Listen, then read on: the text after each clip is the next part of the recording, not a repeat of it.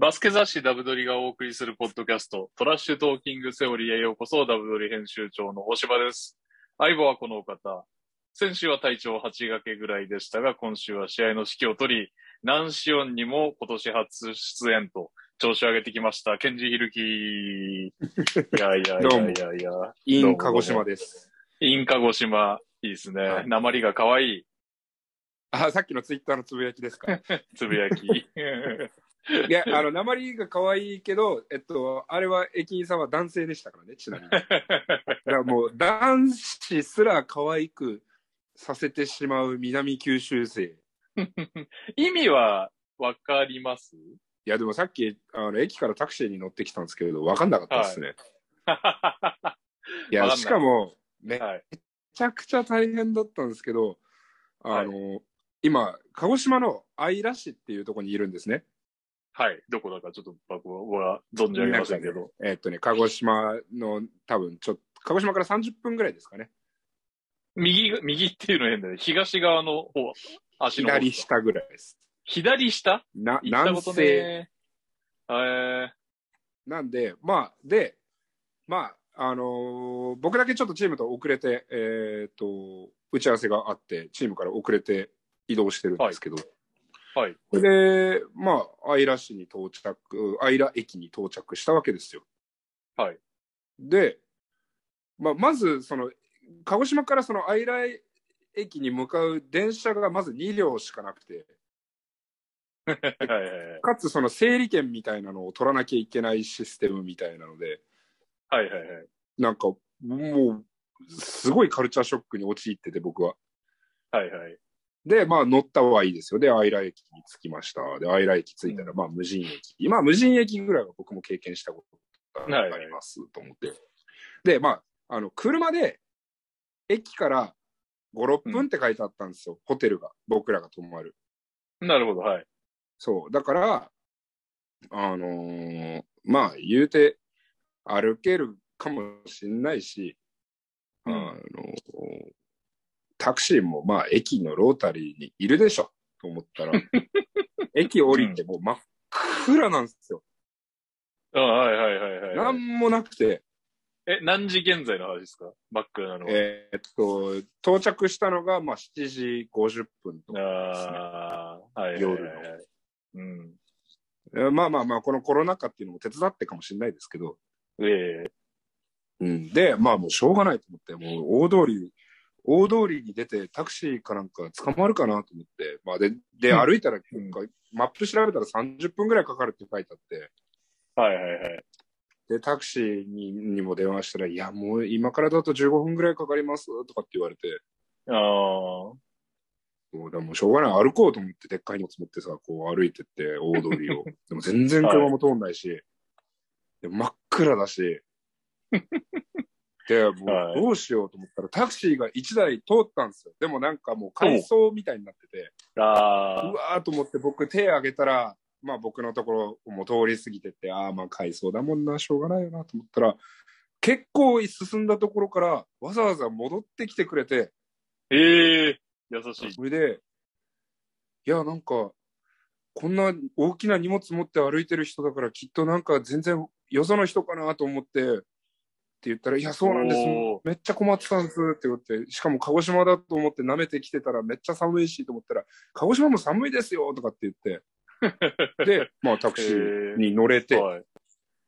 で、まあそっからはもう2、3、2、3分だったんですけど、タクシーだったらね、もうビューンだから、ら。はいはいはい。でも歩いたら絶対20分以上かかるような道で、いや、もう本当すいません、近いのに申し訳ないです。つったら、いや、いいんですよ、とかでも超絶いい人だったんですけど、その車の中で3分間何言ってるか一つもわかんなくて、いい人ということは伝わったものの。はい。フィーリングっすね。はい。というのを今、ええー乗り越えての収録を今行っております。すごいっすね。もうついさっきの出来事ってことですよね、これ。はい。つい先ほどの出来事です。なんか、鹿児島の人の温かさに触れたはい。の、ぬくもりがまだ残ってます、僕は今。なるほど、なるほど。はい。だから、えっ、と、金土の試合ってことですか？そうです。今回、金土なんです。おー、頑張ってください。鹿児島強いですからね、今年。鹿児島は強いです、今年。うん。はい。はい。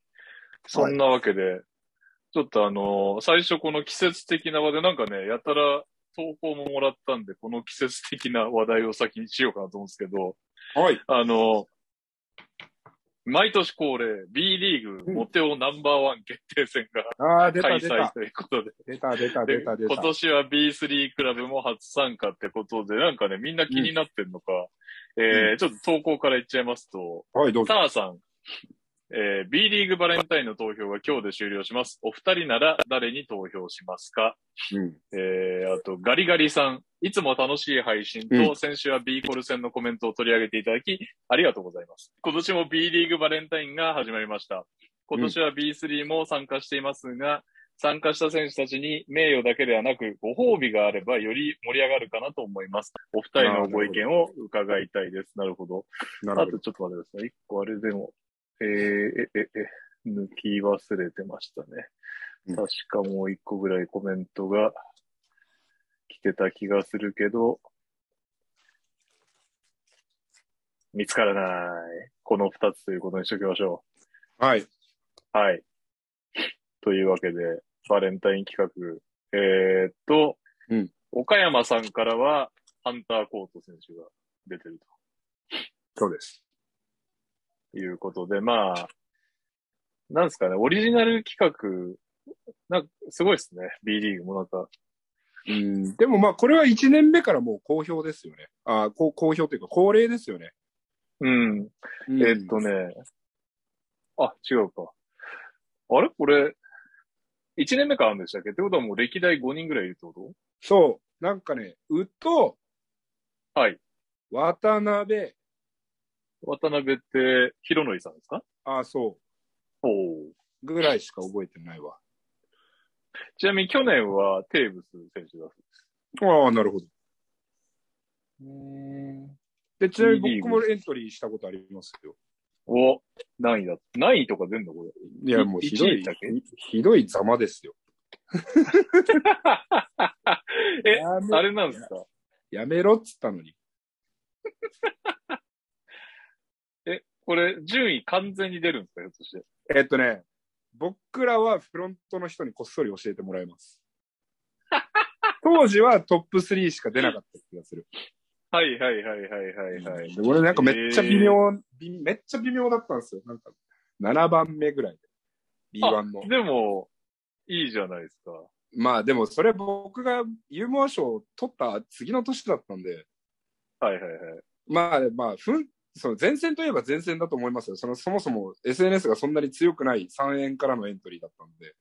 ああ、確かに。そうですそう。ねだ。からやっぱ結構チームに左右されるんで、その、確かに確かに。うん、っていう言い訳をしてみました。あれ？ちなみに、あ、そっかそっか。えー、っと、それ確かにそういうのあるみたいで、うん。3年連続で宇都宮の選手がモテ男になってるって書いてありましたね。うん、だからそんな。そんなもんですよ。はいはいはい。なるほどね。あえー、第1回宇都宮。うん。4年前。4年前はでも、えっ、と、シーホース三河にいた比江島選手ほうほうが優勝したの？優勝したみたいですね。なんか陰謀を感じるな、それ。なんでなんで？や、だって三河ってそんな SNS のイメージないから、ああ。なんかリーグの策略を感じるな、俺は。まあ、比江島さんもね、イケメンですよ。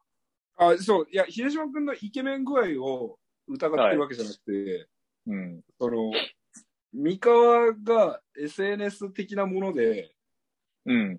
全国的に優位に立てるとは思わないんですよ。で、で、まあ、ファン心理からすると、はい別に、その、えっ、と、比江島選手がかっこいいって、三河でプレーしてるからといって、じゃあ、う富山の人とか、宇都宮とか沖縄にいる人が、比江島選手に投票するかといえばしないわけですよ。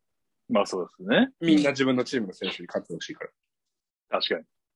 ていうことで考えると、その、なんていうの？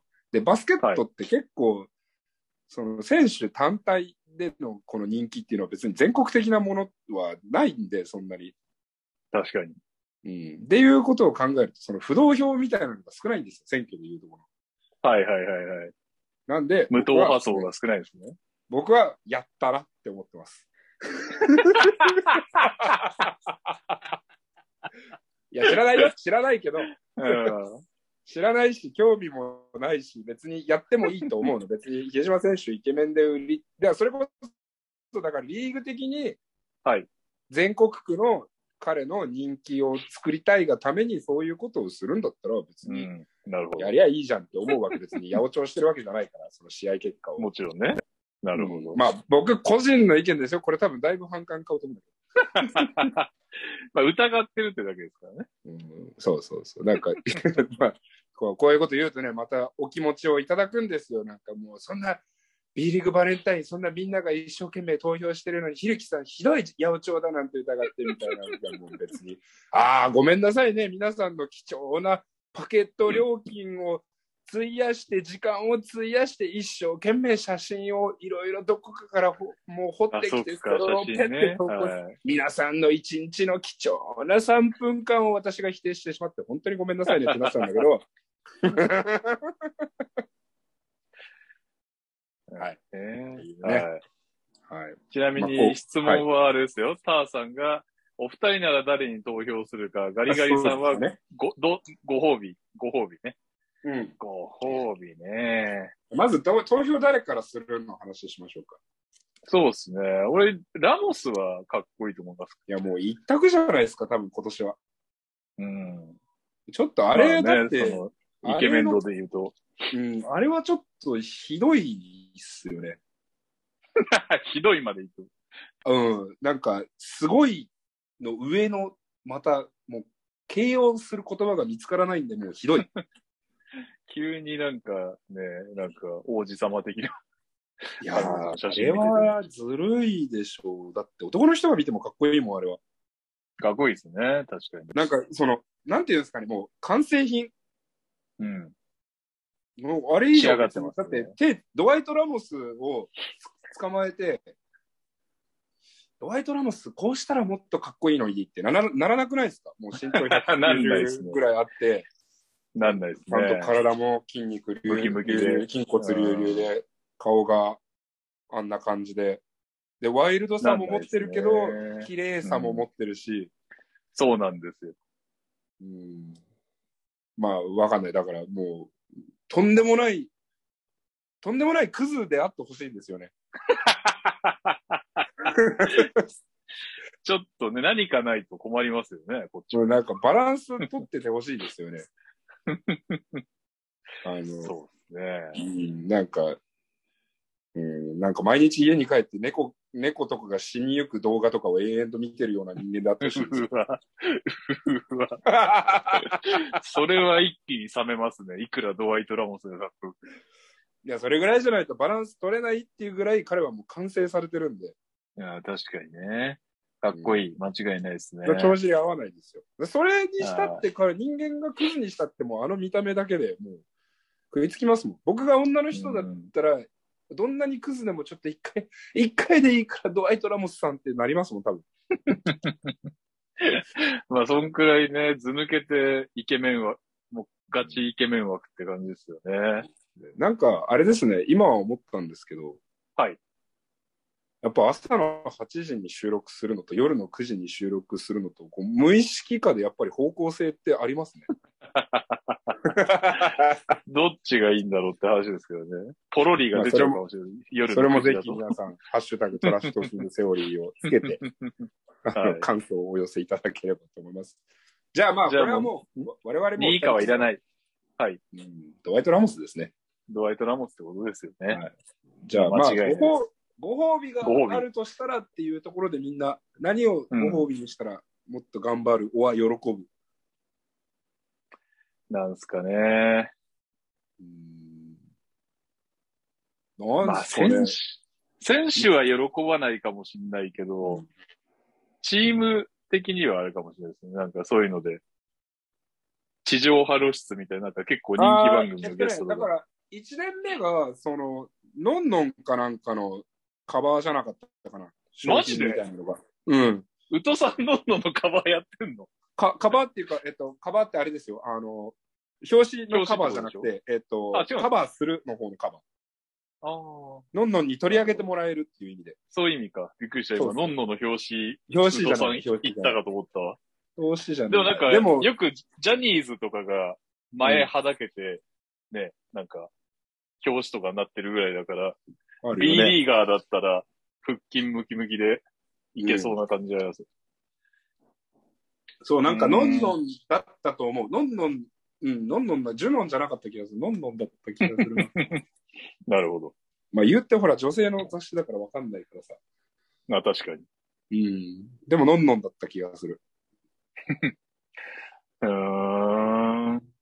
なるほほど。まあでもありですね。その後チームはまあ、だからいいですよね。その露出はやっぱチームも喜ぶし、選手も喜ぶっすよね。まあ、それだけだとやっぱ味気ないから、はい。なんかこう、ほら、それって選手によりけりじゃない。選手が喜ぶ、喜ばないって、その、確露出したい選手もいるし、うんお金が好きな選手もいるだろうし、なんかうん。美味しいご飯が好きな選手もいるだろうし、うん。多分様々だと思うんで、もうちょっとなんか、もう一声欲しいですよね。もう一声ね。雑誌、テレビの特集、プラス、なんですかね、まあ、じゃあ、お肉とかにしましょうか。お肉とか魚とか。物も。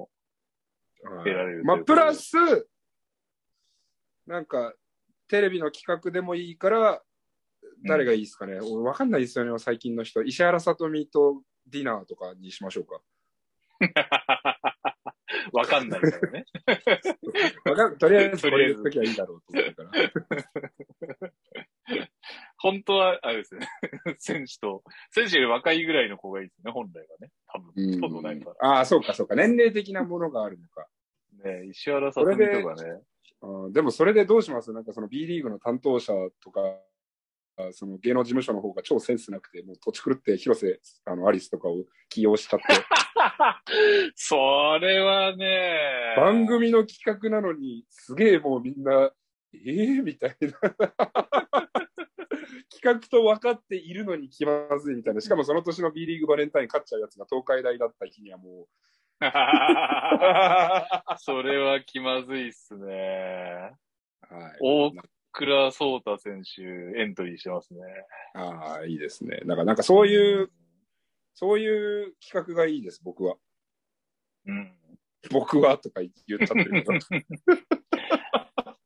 まあでもそれはちょっと面白いですね。しかもね、なんかバスケファン以外にも届くし。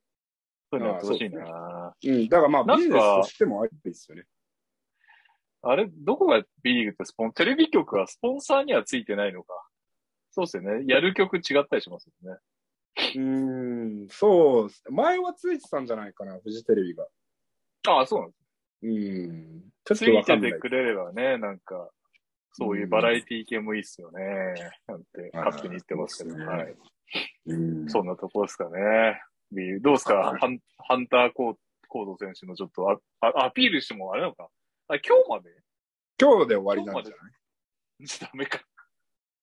ダメか。うんさすがにこれがもう上がる頃にはって感じですよね。そうですよね。はい。はい。どんな選手か一応じゃあちょっと話題になったんで、どうですか？ハンターコート選手。ハンターコート選手は、えー、まあ、日米のハーフの子で、はい。えー今22歳かな。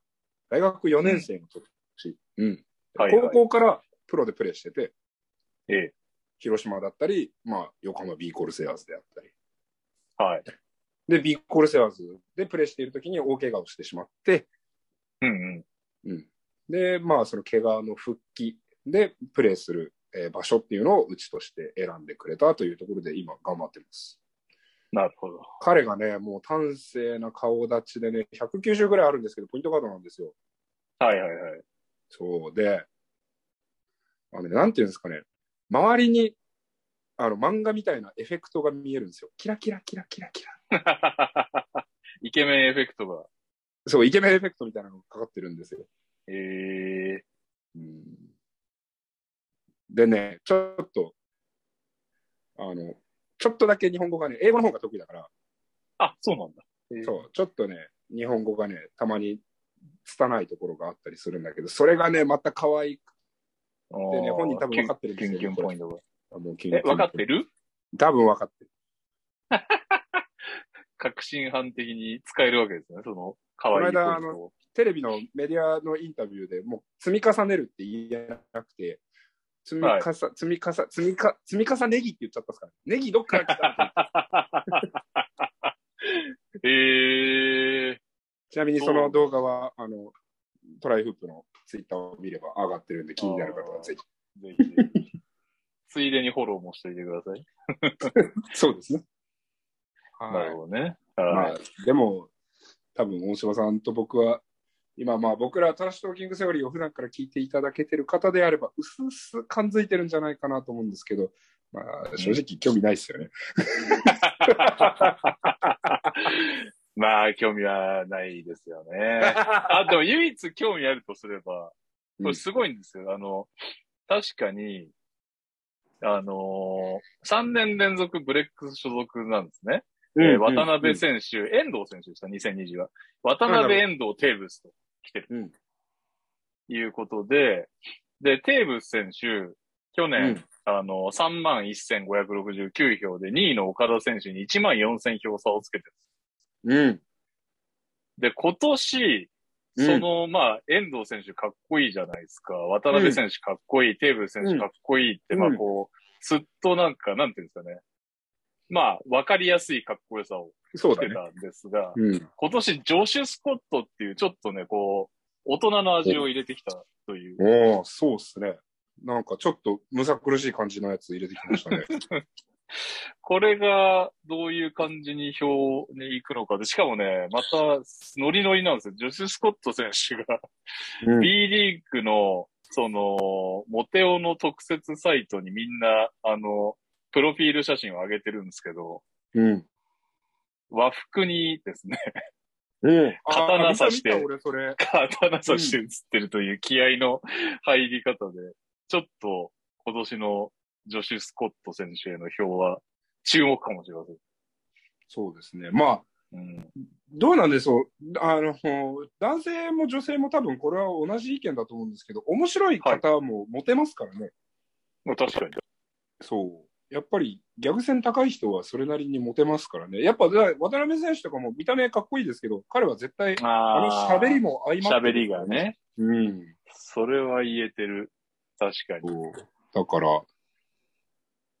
それはちょっと関係ある。でもちょっとやっぱり今年は、ちょっとレベルがね、あの、ちょっとお化け、お化けみたいな、チート、チートみたいな人が入ってきちゃったんで。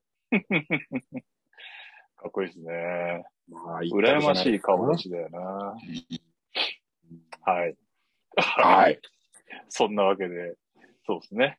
5年連続 B1 初年度から、B リーグ初年度からやってるという、うんスケのお話でございました。はい、といえ、で。これで、ちょっと待って、えええっと、ごめんね。うん、これで、富山が、じゃあ仮にドワイト・ラモスが勝ったとするじゃないですか。はい。そしたら、えっと、富山と宇都宮以外勝ってないってこと ?B リーグバレンタインまあ、そういうことになりますね。は。あ、嘘嘘。シーホースです。だから、あの、比あ江島選手は。あーあの、デキレス。ああ、違った、これ、あの、シーホースですね。ああ、あー失礼、失礼。はい。シーホースです。はい。続いての話題行きましょ はい。というわけで、えー、今週のトピックバイほぼバスケットボールキングのコーナー行きましょう。はい。う。えー、記録達成系からあります。えっとですね、アルバルク東京セバスチャン・サイズ選手、うん。B1 個人通算2000得点おめでとうございまおめでとうございます。早いですね。す。早いっす。3シーズン目の途中ってことですよね。うん。素晴らしい。平均17.4点、11.3リバウンドということで、まあ得点もすげえんですけど、リバウンドランキング現在堂々の1位とうなってるそうです。しかも結構控えから出てますよね、サイズ選手ね。すごいですね。うんうん。素晴らしい。うんそして、えーっと、同じく通算2000得点を達成したのが、うモ。テオ。うん。宇都宮ブレックス渡辺博則選手、おめでとうございます。おめでとうございます。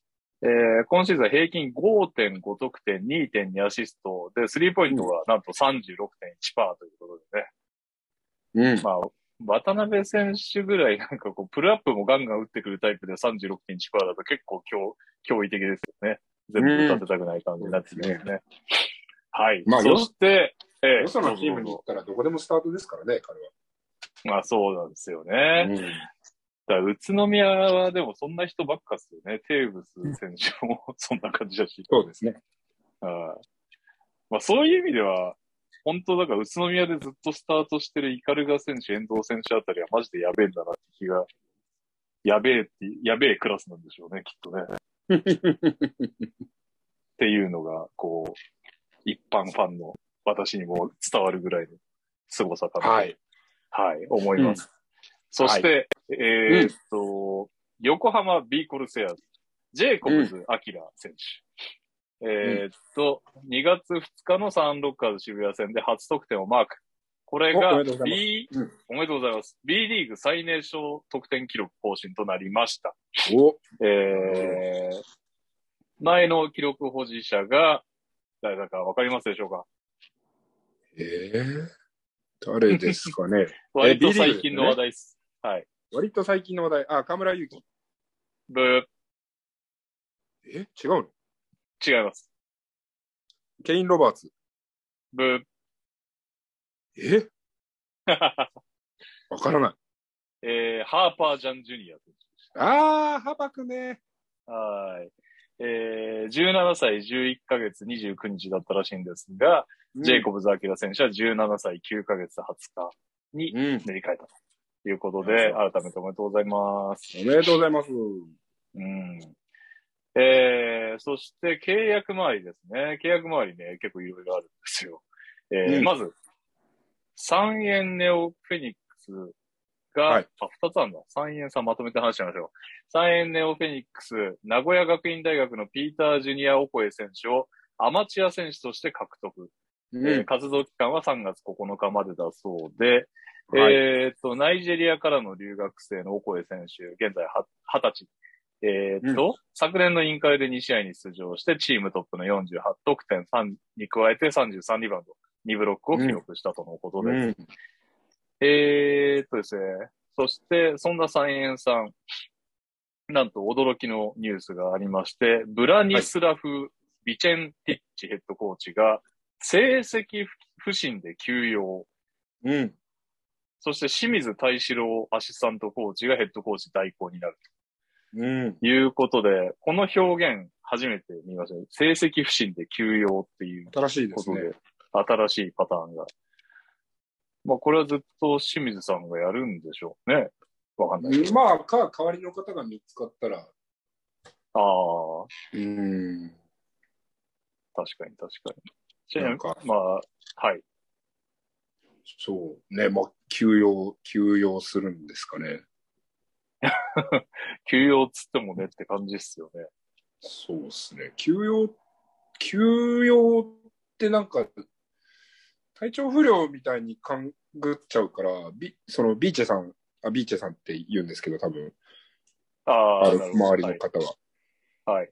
その、ビーチェさん、体調不良だったらね、心配だから、普通に成績不振で、もう一旦、クビにはしないけど、もう指揮は清水大志郎に取らせますで、なんか潔く発表しちゃった方がいいのになと思っちゃうんだけど。うん確かに、成績不振で、まあでも成績、体調不良じゃないってことを言いたかったってことが、成績不振で休養。謎ですねだから。表現は謎ですが。そうですね。うんなんか別に休養ってなんかすごく、ね、必要性に駆られてる休養みたいになんか捉えかねないから、うん、確かに。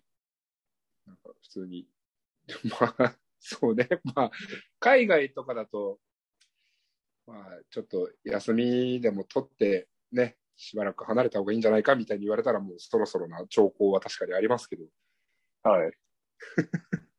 どういうことなんでしょうね。まあ、ちょっとこれは続報を待ちましょそうですね。う。はい。まあ、清水さんね、ついこの間まで現役だったよなって気がしてたんですが、2019年からね、サンロッカーズのアシスタントコーチをされてたということで。はい。はい。まあ、いきなりね、初戦は負けてしまいましたが。これから、まあ、ピックアップする機会もあるかもしれないはい、そうですそんね。な3円でございます。はい。えー、そして、えー、宇都宮ブレックスです。早稲田大学の星川健信選手。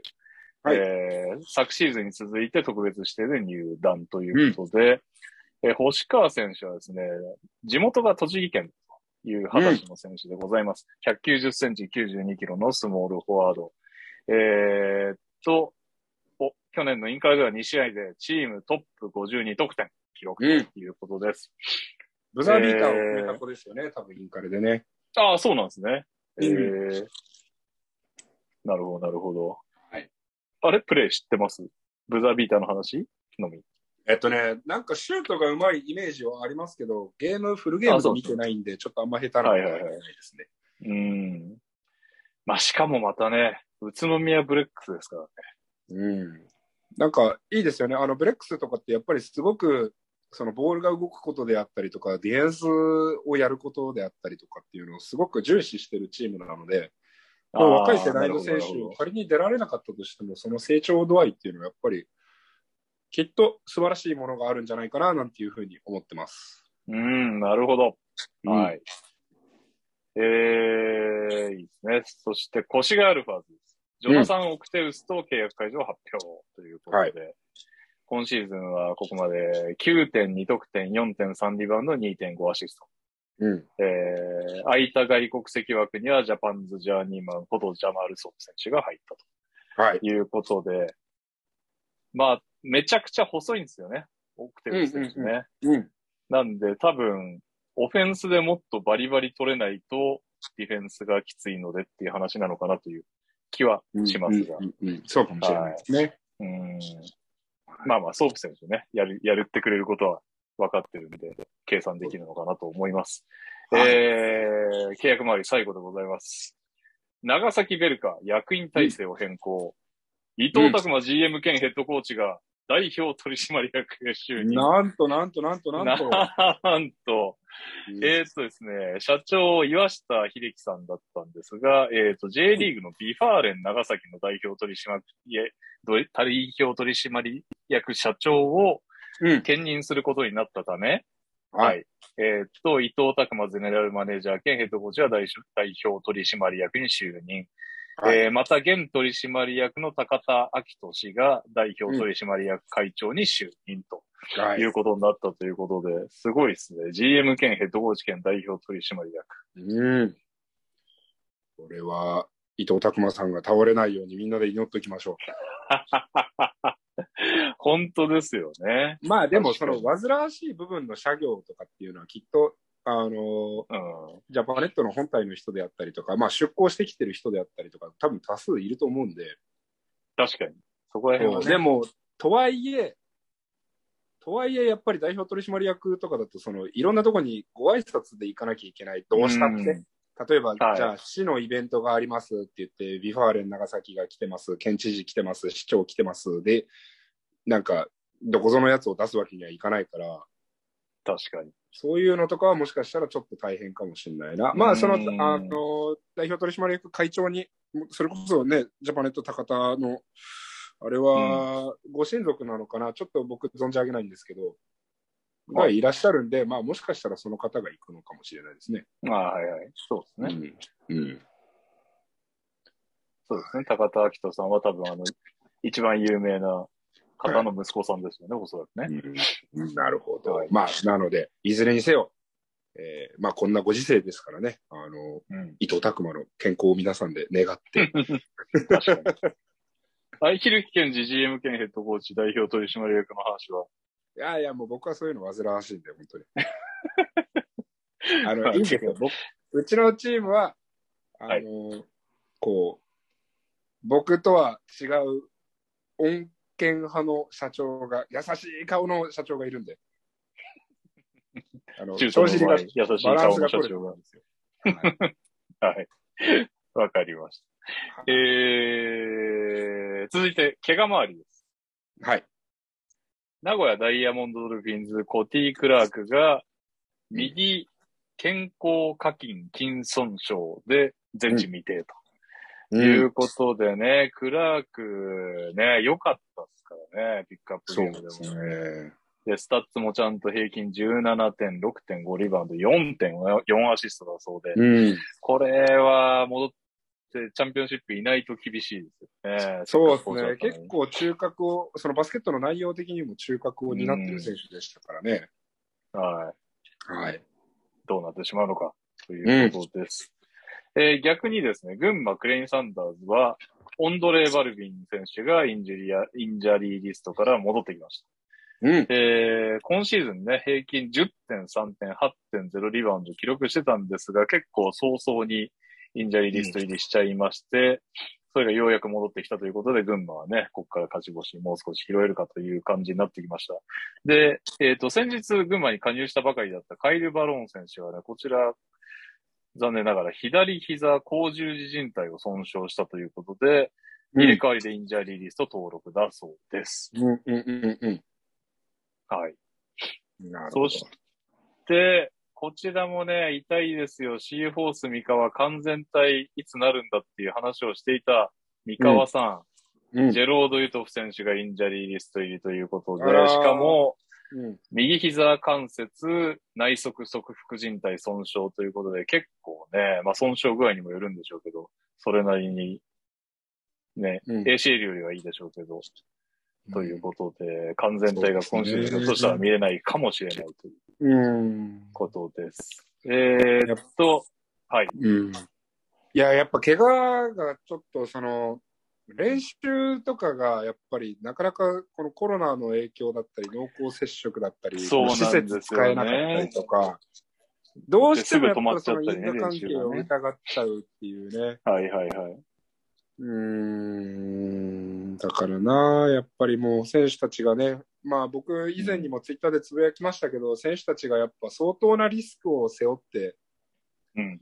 あの試合に臨んでくれてるんですよ。やっぱもう明らかに調整不足でも試合はどんどんどんどん毎週来るそうですね。っていうのがあるんで、そこの部分はやっぱり、うーん、まあ、ね、体育館を抑えたりなんだったりとかっていうのもあるし、そのやっぱ会社としてどれだけ売り上げを作らなきゃいけないっていうのもあるんだけれども、うん。なかなかね、難しい時代だなと思いますね。うん、そうですね。しかも、ヒルキさんがうまく締めてくれたんですけど、実はまだ一人いるっていう。はい。かわいそうなんですよ。これまた、京都ハンナリーズ、デイビッド・サイモン、インジャリーリストから帰ってきたばっかだったのに、また、今度は右下体三頭筋、右硬いか、右硬い三頭筋損傷で、えーはインジャリーリスト入りということで、今シーズンサイモンもね、悪夢のようなサイモンにとってはシーズンですね、9試合にしか出れてないということになっております。はいはい。というわけで、怪我周りは以上です。えーそして先週末、そして昨日2日水曜日に試合がありましたが、はいまあ、割と順位表通りに決着した試合、そしてまあコロナでね、中止という試合はありましたが、はい。えー、2つだけ一応トピック拾ってきましたが、1つは、新潟、はい26連敗をついに脱出うん26連敗脱出で。連敗脱出で26で止めるという。いやー、26も負けてたらもう多分新潟の選手たちもね、心は乱れてたでしょうからね。ようやく、これでなんかリズム掴んでくれるといいですけどね。そうですね。はい。えー、そしてもう一つが、これまた、えー、京都ハンナリーズ、しばらく西地区再開争いしてましたけど、はい。まあ、まず、再開争いの相手だった三円をうん相手に連勝しました。はい。はい。えー、なんとですね、でもそれはまあ、再開争いだったんで、まあまあ、ね、よかったねという感じだったのが、水曜なんて広島も破りまして、なんと3連勝。おめでとうございます。はい。素晴らしい。えー、ジャスティン・ハーパー、すごいっす。36点、30点、35点といううん。大、大車輪の活躍で3連勝を牽引と、うん。はい、いうことになってます。そして、えー、敗れた広島なんですけど、佐渡原選手の11点がキャリアハイだった模様ですよね。かなんか、最後もいいところでスリーポイント決めてましたが、うん。俺たちの佐渡原として人気の、まあ俺たちのマーフィーなんですけど、番組的には俺たちのマーフィーですが、世間的には俺たちのね、佐渡原ということで大人気の佐渡原選手、プロでも活躍してほしいですね。うん。はい。というわけで、今週のトピックでございました。次は、ピックアップゲームのコーナーです。はい。So Experience Presents ピックアップゲーム。友人や家族への贈り物探しにお困りの方へ、So Experience のギフトはきっかけのギフトです。例えば、ゆっくり休んでほしいパートナーに個室スパエステチケットを。結婚したての友人夫婦に何百ものコースから2人でできる体験が選べる4-2ギフトを。こんな時でもお出かけしたい子供がいる友人に公園で役立つグッズがお取り寄せできるパークライフギフトを。様々な贈り物の用途に合わせて体験ギフト、お取り寄せギフト、カスタムオーダーのギフトをラインナップ。3000円台から5万円台まで幅広い予算に対応した50種類の商品があります。一度はやってみたかったこと、こんな機会がなければできなかったこと、ソウ・エクスペリエンスのギフトを送って実現してもらいましょう。今週は1月30日に行われた B1 第19節、島根スサノーマジック対サンロッカーズ渋谷のゲーム2をピックアップします。えー、渋谷はライアン・ケリー選手に続いて、なんとジョシュ・ハレルソンハレルソン選手もいないという緊急事態です。うん、えー、土曜のゲーム1はそのアドバンテージを生かしたのか、島根、えー、109対77と圧勝。うん、えー、リード・トラビス39点、ペリン・ビフォード22点とそれぞれ荒稼ぎしていました、うん、えー、迎えた日曜日は両チームとも前日とスタメン変わらずです。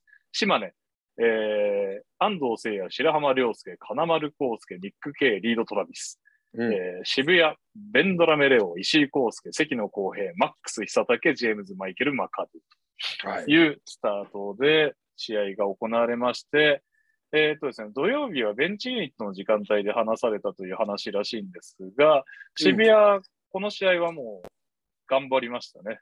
あの、島根にえー、優位にさせずに序盤から何度もリードチェンジのある接戦ということで、はい、前半は終わって38対38の同点。渋谷はそのうち11点を石井選手が挙げるという活躍でした。で、はい、お互いスタイル的にトランジション大好きというスタイルの割には、前半スコア伸びてなかった印象なんですけど、後半は若干ペースが上がりまして、えー、特にね、うん、第4クォーター、島根がビフォードと K の時間帯にナイスディフェンスからトランジションっていうのを繰り返しまして、一時は14点差まで離します。で、ただね、最後、最後のオフィシャルタイムアウト明けのビフォードへのダブルチーム以降、あのーうん、いつもプレッシャーディフェンスなんだけど、さらにプレッシャーを強めた渋谷が、ディフェンスからトランジションとか逆にやり返しまくりまして、残り1分、5点差まで差を詰めます。うん。ただ、最後は残り35.8秒、ビフォードがワンオンワンからゴール下沈めて7点差となってバンチキューズということで、うん、最終スコア83対79で島根が勝利しました。えー、個人スタッツです。勝った島根、ペリン・ビフォード19.7リバウンド、6アシスト、3ブロック。えー、うん、ニック・ケイ15.7リバウンド、3スティール。金丸晃輔15点、白濱僚祐10.4アシスト。えー、負けた渋谷はジェームズ・マイケル・マカドゥ20.5リバウンド、5アシスト、2スティール。ベンドラ・メレオ18.4アシスト、2スティール。石井康介14点という試合でした。ひるきさん、いかがだったでしょうか、うん、そうですね。まあ、いろいろとこうやっぱ渋谷は駒が足りないっていう中で、ディフェンスをすごい工夫してるなというのは思いましたね。なるほど、なるほど。うん、あのゾーンも途中で使ってましたし、ダブルチームも、えー、いろんなところで、えー、もちろんピックアンドロールからもそうなんですけれども、はい、そうじゃないところも、えー、うん、ダブルチームやっていたりとか、で、まあ、最後の方とか、やっぱ4クォーターとか、そのダブルチームから追いつきそうになったりとかっていうのもあったんですけど、うん、やっぱりちょっと、ね、あの久武選手もそうですけど、マカドゥもそのスペースはやっぱり広がらない。そうですね。シュートがそんなに得意な選手たちではないので、はい。だからそこがやっぱ辛そうだなと、その 武器がやっぱり相手としては守り方が結構簡単というか、うん。っていうのはありましたね。どうしてもやっぱり石井選手とか森実選手、途中でシュート入ってましたけど、これがないとうん。きついなという印象ではありました。で、あのディフェンスからトランジションを狙うっていうのは、やっぱその渋谷らしさっていうのはすごい見えてましたし、良かったと思うんですけど、はい。やっぱりちょっとスペーシングがすごくこう、あまり良くないようには見えた。特に第4クォーターの大事な場面とかで、ベンドラメ選手もやろうとしてる、アタックしようとしてるけど、マカドゥ選手が、ベンドラメ選手がやろうとしてるところにいたりとか、はい。うーんっていうのが何何点か見られたんで、まあそこの部分、まあもうシンプルにやっぱり武器が少ないなというふうには思いました。そうですね。うんハーフコートになっちゃうとね、そうねどうしてもっていう感じですよね。はい、逆に島根はあのーまあ競った理由としては、えっとはい。第1クォーター、第2クォーター、スクリーンの対応があまり良くなくて、おおなるほど、なるほど。うん。ただ、えっと、島根は結構やりたいことは一貫してたようには思うんですよね。渋谷がこうハードショーであったり、ダブルチームであったりとかっていうのをしてくる中で、ショートロールにヒット、で、コーナーからの選手を、えーカットさせるなんなりっていうところで守りづらくするみたいなプレー、まあ、あの第1クォーターの最初の2ポゼッション、全く同じことやろうとしてるんで、結構象徴的かなとは思うんですけど、はいはいはい。うん。えー逆に、まあ、その島根が渋谷からすれば、えっと、一気にリズムをつかみたかったなっていうタイミングは後半の、えー安藤選手をちょっと孤立させちゃったりとかして、ボールの保持がすごく長かった時間帯があったので、まあ、そこでリズムに渋谷が乗り切れなかったっていうのがあったかもしれないですね。うん。うんまあ島根あの、決めるべき選手が最後に決めれてたなというふうには思いました。まあ、トラビス選手も前半得点少なかった、まあ、ゼロだったかもしれないですね、前半は。そうですね。この試合通しても一桁ですもんね、確か。そう、だけどやっぱり3クォーターの大事な場面であったり、まあ、ニック・ケイも 4,、うん4クォーター素晴らしかったですし、肉系良かったですね。うん、金丸選手の最後、もうとどめ、14点差にするスリーポイントとかも、えっと、あれ、ニック系のペイントタッチから、えーコーナーヒットでボールが回ってきて、えー金丸選手だったんで、はい。ここはちょっと良かったですね。まあ、ビュフォード選手、結構大事な場面でミスが目立ってはいましたけれども、あれはチームとしてはきっとあのぐらいのプラスマイナスは OK なのかなというふうには思ったりもしてます。やっぱりもう当たり出したら止まらないっていうのは結構あるんで、うん止まらないっていうか手がつけられない。同じことをひょっとしたら前も言ったかもしれないけど、NBA のシックスマンでよく言いがちなタイプですよね。なんか、そうですね。個ー・人技でデイビスとかズレ作れちゃうみたいな。うんうんボビー・ジャクソンとかそういうタイプね、そうそうそうそう。うん そんな感じっすよね。だからやっぱりもうあれは強いですよね。あの結守り方がないんで、はいはい。そうですね。局もうじゃあ、ああいうワンオンワンでもう乗り出したら手がつけられない選手っていうのはどうするかって言ったら、うんもうそもそもボールを持たせない、おわボールを持った瞬間に離させる努力っていうのがすごく必要になってくるんで、はいはいはい。っていうことでいくと、そのディフェンスの工夫っていはいうところでいくと、相当なリスクを背負わなきゃいけなくなるんで、うーん、そうっすよね。そう。なんでやっぱまあいいバランスのいいチームだなと思いましたね、島根は結構。止めうん。止めるところが絞りづらいなというふうには思いましたね。ただ、ニカ選手がもうちょっとこう、まあ、この試合あんまり良くなかったと思う、まあ良くなかったというか、うまくこうフィットできてなかったっていう感覚があったんで、はいはい。いきなりファールもかさんじゃいましたそうそうそう。で、彼が長い時間コートに立てないと、ビュフォード選手、どんだけ良くても出せないんで、はいはいはいはい。確かに。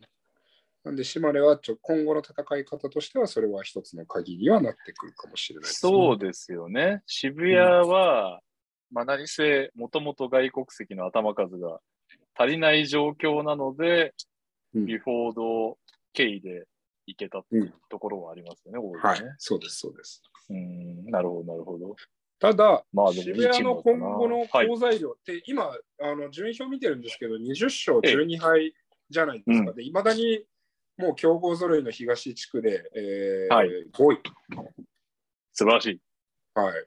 勝率が6.25っていうことで、これ素晴らしいと思うんですよ。で、はい、あの、好材料と思えるのは、うん、僕はこのラインナップで、久武選手もそうですし、マッカデウ選手も、プレーの質がやっぱりこう、結構渋谷ってもう僕今季は何試合見たのかなっていうぐらい、もう5、6試合見てるんですけど、はい、やっぱりシーズンの前半と比べて、久武選手と森、えーと、マカドゥ選手がすごくこう、チームを引っ張ろうとしてる。で、自分の役割っていうのも結構フィットしてる。うん、まあ、空回りしてるのが少なくなってってる。なるほど。うん、まあ、あの4クォーターにマカドゥ選手とデンドラメ選手のこうスペーシングが悪いとは言いましたけれども、それでもやっぱり、僕みたいによその人間がシーズンの初めとその今の中盤っていうのを見比べると、やっぱりマカドゥ選手とか久武選手がすごく良くなっているようには見えるので、うんうんうん、これはだからケリー選手とか、ね、あのハレルソン選手が帰ってきた時にはもっともっと良くなる可能性っていうのをこう匂わせますよね。なるほどね。はい。はいはいはい。これって、あの、うん、はい。あのまあ、渋谷的にはやっぱりスタイルが決まってるじゃないですか。し、うん、まあ、この、このスタイルだからこそ、まあ、あの、苦しい台所事情というか、選手が足りない中でも、競ってるっていう可能性ももちろんあるんですけど、うんうん。で、あの、結構、関野選手とか、渡辺選手がキープレイヤーじゃないですか、そのなんか、ミニッツをこなしていく上で。ディフェンスとかっていう部分でもそうですね。はい。ただ、オフェンスは、オフェンスがないというより、シュートがないじゃないですか。うんうんうんうんうん。あんまり。これ、うんうん、どうやって こなしていくのが正解なんだろうっていうか、最後、ね、どういうメンバーだったらいけんだろうって、なんかちょっと、あのー、考えちゃいますね、はい、渋谷に関して僕がすごく思うのは、別にシュートが下手な選手たちではないと思う。その、うん、まあ、ずば抜けてシューターと呼べる選手は、はい、まあ、石井康介選手、あとはまあ、その、全盛期の田渡シュート選手、はいはい。とかはシューターと呼べる存在だと思うんですけど、その他の選手って、はい、そのシュートに特化してるわけではないと思うんですよね。うんうん、っていうところでいくと、はい、でも別にそのワイドオープンのショットであったりとかっていうのの処理はできる選手たちが揃ってると思うんですよね。なるほど。で、今はそのハレルソンであったりとか、まあ、そのケリーであったりとか、その相手のディフェンスがもうちょっとフォーカスしなきゃいけないポイントが少ないんで、はい。だから例えばマックス久武にダブルチームを相手が行くことはないし、今後も。まあそうですね、今シーズンに関しては。はい。おそらくはないと思うんですよ、今シーズンは。トラップ的に奪いに行く以外は。ああ、そうそうそうそうそう。止められないってから寄るっていうことはそんなにない。っていうことは、そのワイドオープンの状態でのシュートがやっぱり、その森実選手にしろ、西野選手にしろ、えー、まあ他の選手にしろっていうところが空いてこないんで、うん、きついのかなっていうふうに思います。なんで、やっぱゲーム見てても、ちょっとやっぱりディフェンダーがコンテストしてる状態でのショットっていうのが、割と多く見られてましたし、はい。うん、かなというふうには思いましたね。まあ、あくまで私の感覚ではありますが。なるほど。ありがとうございます。はい。えー、そしてですね、じゃあ、投稿を行かせていただきます。はい。投稿が何通か来てるんですよね。1通目。お世話になっております。うん、B 初年度からの島根ブースター。おばあちゃんが駅前に等間隔にいて、人口の70%がおばあちゃん説が有力な鳥取に在住、ダブアツと申します。えー、そうです。前回の大阪対島根のピックアップゲームで長文を送って、長いから自分で出演して話しなさいと言われたものです。その説は申し訳ありません。はい、やはり試合試合を見た感想というのは簡潔に分かりやすく、イメージがしやすい単語を選び、話の流れを意識しながら、オチをつけて作るものだなと勉強になりました。はい、その反省を生かし、今回も投稿を作成していますが、この時点ですでに250文字もだらだらと文章を書いております。茶番失礼いたしました。本題に入ります。えーはい、島根は前日大活躍トラビスに代わり、ビュフォードがマックス久武とのミスマッチを攻めて安定してオフェンスを進めていました。うんうん、クロージングでこそターンオーバーが目立ちましたが、かなり支配的活躍でした。うん、渋谷は前日の反省を踏まえ、島根の速攻のチャンスをファールを使って潰していました。リバウンド獲得のトラビスに対してチームファールを頭に入れてファールを使っていたように見えます。また、ターンオーバー最小の島根相手に17ターンオーバーを誘発。オフェンスリバウンドも17本獲得。メンバーが揃ってなくてもハードなスタイルを変えていませんでした。はい、気になる点としては、やはり島根は接戦になると使うメンバーが限られました。ほぼ8人の起用。うん、最長は安藤選手の35分41秒でした。ファンからしても気になりました。うん、渋谷はハードなディフェンスが売りのチームですから体力面がネックになり、渋谷の大量ランがあってもおかしくなかったと感じました。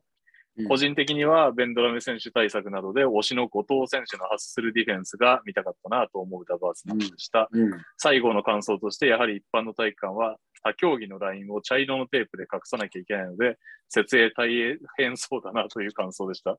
長々と申し訳ありませんでした。現場からは以上です。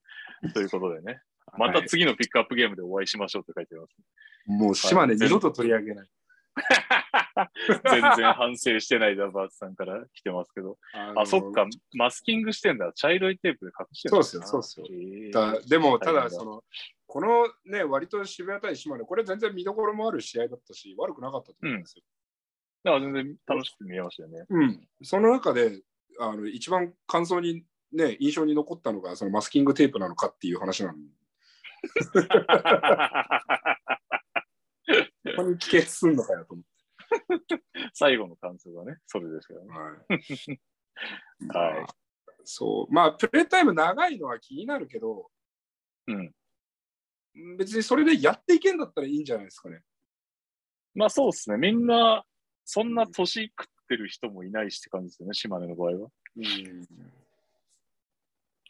かなとは思いますけどね。うん。うん、まあただ、スタッツ的に見ると、マジで、安藤金丸コンビのスタッツがえぐいんですよね、今シーズン。なんで、あのー、ここどっちか欠けたら結構あれな気がしますけど。そう、でもまあ、好材料としては、あのーはい、安倍選手が結構良かったですね。はいはいはい。この安倍選手でもなんか、もっと出てなかったでしたっけ？白濱選手が結構台頭してきたんだなっていう感じがする。ね、なんか、もうちょっと出てましたよね、最初、安倍さん。そうですね。まあ、どんな形になって、まあ、プレーオフを戦っていく上でね、なんか、どうなるんだろうなっていうのはもちろんありますけどね、でもプレーオフとかになると、もうどんどんどんどんセカンドユニットの時間帯少なくなりますからね。そうですよね。はい。だからまあ健康でいることは島根にとってはすごく大事なことなんじゃないかなとは思いますね。うん、そうですね。はい。そして、あと2つ来てます。島根渋谷人気だな。はいえー、いつも楽しく拝聴しています。渋谷ファンの私は森実選手、西野選手の成長を楽しみにしています。この2選手について、ここが改善されれば大化けする、ステップアップできるという点があれば教えていただきたいです。2人とも相当頑張っていますが、殻を破れてない気もしますということで、ちょっと待ってください。この方のお名前は、えー、小路さんですね。ありがとうございます。はい。ありがとうございます。はい。ということで、森実選手、西野選手はまあ気になりますよね。あの、渋谷ファンのみならず、B リーグファンはちょっと気にしてんじゃないですかね、渋谷の中でも。若いし。ねうん、どこですか、お二人の改善点。経験値じゃないですかね、まあ、能力的な部分は、まあ、森実選手とかはすごく今の時点でもスキルがありますし、うん、西野選手はそれこそね、あの今、ウィングをやる選手としては非常に、ね、恵まれた体格とアスレチズムを持ってるんで、はいうん。まあ、2人ともやっぱりその経験値じゃないですかね、自分の良さをどどこまで引き出せるか、まあ、特にその短い時間で、はいはいはい。うん、っていうのはあるかもしれないですね、渋谷にいるのであればっていうことかもしれないですけど、だから、これがね、ね。本来であれば、もう渋谷が森実選手と西野選手、もう3年契約とかしてて、うん。が1年間割とちゃんとしたプログラムというか、そのコーチであったりとか、選手を成長させるっていうことに特化してる B2 のチームとかにゴンってに、ね、1年ぐらい預けたりとかすればいいのになとは思うんだけど、ああ、なるほどね。そうそうすれば経験値も出るし、自信もつけられるし、本人たちもね、その今限られたプレータイムの中でこう、悶々としなくて済むから、確かに。うん、まあでも分かんない、その日本って結構特殊な国だから、はい。その海外とかだってやっぱみんなプレーしたいから、はいはいはいはい。別になんかその B1 のチームでね、ベンチに試合に出る出る試合もあれば出ない試合もある、もしくはまあそのローテーションのね、まあ10分ぐらいのローテーションの中でとかっていうのにこう、でやってるぐらいだったら B2 でやるわっていうのが海外だったら多いですけど、日本だとなんかやっぱプライドみたいなのがみんな高いのか分かんないけど、やっぱその B1 にいる自分に満足みたいな。なるほど。うん下手な動きをしない。で、これはももちろん選手が悪いわけじゃなくて、はい。もちろん会社としてもその安心して戻ってくる場所、例えば、まあ、今言ったみたいにも3年契約で、1年目は多分試合出ないからってはっきり言っちゃってあげること。うん、なるほどね。で、もう思いっきり頑張ってこいっつって、どっかうん。いい,、いいコーチがいる B2 のチームとか B3 のチームにこうバーンってやってあげれば B2、B3 も盛り上がるし、はいはいはい。うんだって森実選手とかもう大学の時とかスーパースターじゃないですか。うん、そうですね。確かに。で、ね、そんなのがね、例えば B2 とか B3 来たら別に1年だけでも盛り上がるんですよ。確かに。うん、で、そのチームは勝てて、ね、もちろんいい選手が入ってくる。で、その B1 のチームとかは戻ってきたらもっといい状態、経験値がある状態で来るっていうのがあるんで、なんかもっとそういうやり取りが増えていってほしいなと思いますね。うん。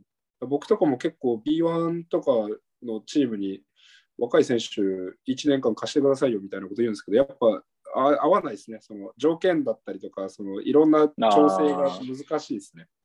ああ、なるほど。うんああと、まあ選手が来たがらない。ああ、っていうか、まあそれが一番大きい。その会社が、あそれ面白いねとかって GM が言ってても、まあ本人の意思が大事だからどう思うかなって言って、何日かすると結局、いや、もう本人 B3 で興味ないわって言ってるわみたいな。うん。うんなるほどね。そう。なんかね、だから D リーグとかもそうじゃないですか、結局、今、渡辺選手とかがね、今、あそうですねはい。自分からね、G リーグ行って調整っていうか、そのちゃんと感覚を戻したいみたいなことを言ってしてました、してました。はい。とかっていうのもあったり、で、結構それ渡辺選手だけじゃなくて、もう G リーグはもう往々にしてあることで、そうですね。うん。なんですと、で、J リーグ、サッカーのね、日本のサッカー J リーグとかも全然そういうのもあるんで、うん。うん、なんかもっとそういうのが活発になればなと思って僕はもうここ3年間ぐらい過ごしてます。それは確かにあるな。うん、やっぱ経験値去年ね、それこそ仙台に笹倉選手がいましたからね。ああ、そう、だからそれとかはやっぱそれに近いですね。そうですね。うん。うん、だからやっぱもうその上のクラブと下のクラブが差がすごすぎて、うん。多分その仙台だから、まあ、アルバルクが信用したっていうのもあるかもしれないし、まあ、その仙台が欲張ったっていうのもあるかもしれないですけど、はい。うんその下の方のクラブの信頼度とか、あとはその環境面がもうちょっと整ってこないと、もしかしたら B1 のクラブはね、なんで出さなきゃいけないのってそれはなっちゃうだろうから。なるほどね。うん難しいところだな。まあ、で、質問にお答えすると、西野選手と森実選手は、僕は経験値がもうもっともっはいと試合に出て、い、ろんな感覚掴んでって、なんかせっかく彼らは才能の塊なんで、どんどんどんどんやっぱり自分のできる幅を増やしたりとか、自分ができることを認識するっていうのが大事かなと思います。そうですね。はい。はい。そして最後ですね、匠さん。うんえーピックアップゲームの島根渋谷戦、いつもよりはタイムシェアせずに臨んで、いい部分も悪い部分も出た渋谷に対して、いつも通りのローテーションでやりきって強さを見せた島根。島根はトランジションの強さがあるけど、ハーフコートは割と個人の力に頼っているようにも思える。だからタイムシェアできずに固定メンバーを引っ張っているのかな。ベンチメンバーのレベルが低いわけじゃなく、外国籍3人と安藤金丸が群を抜いている。ひるきさんが島根の夫人を率いるとしたら、自チームと同じぐらいタイムシェアしますか？どういったやりくりをするか聞いてみたいです。おお、なるほどね。自分が島根のヘッドコーチだったら。えー、っと、自分が島根のヘッドコーチだったら、まあ似たような感じにはなるんですか、じゃないですかね。でも、ビュフォード選手と、が今、シックスマンで出てきてるじゃないですか。はい。それと同じことは僕もやると思いますね。うん。やっぱりボールは1個しかないし、そのスコアをするっていうところで、あのやっぱりゲーム40分間通してスコアする武器が欲しいっていうのもありますし、うん。う。ん。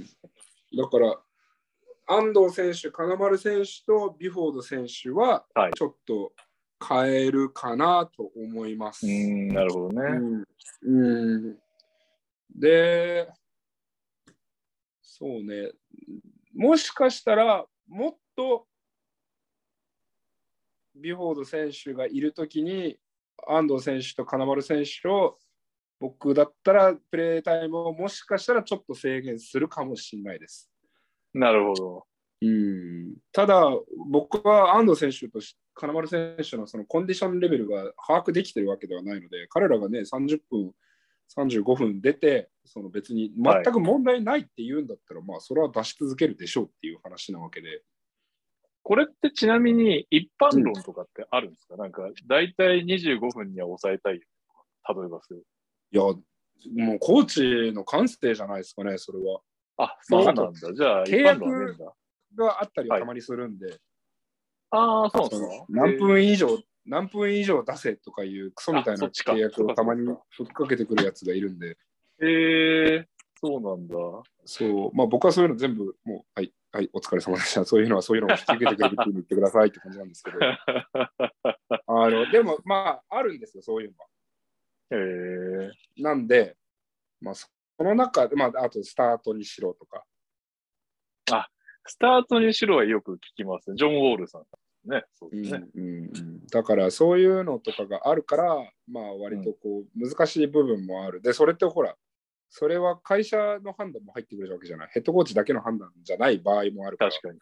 確かに。うんまあ、ひゆきさんはね、GM 兼だから、それは起きないけどってことですよね。うんまあヘッドコーチ単独の人はそれをいきなり言われる可能性があって、あ、こいつちょっとスタートだからみたいなことを言われるっていう。そうそうきついですね。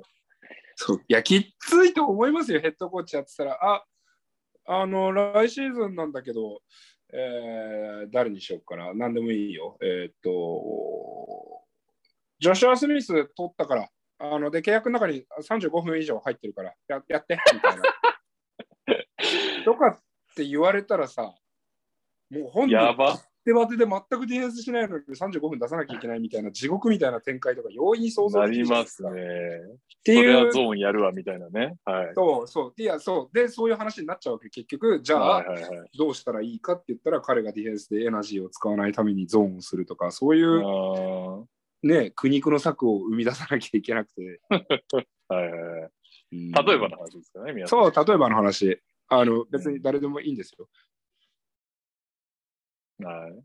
だから、そういうのがあるから一概になんとも言えないけれども、まあ、一般論は分かんないですけど、僕はだいたい選手26分ぐらいをマックスにしてますかね、だいたい1選手。だいぶこれははいはい。分けてると思います。まあ、僕らはちょっとトライフープは異色というか、もう B3 でもずっとベンチメンバーの得点が何年もずば抜けて1位だったりとかするんで、はいはいはい。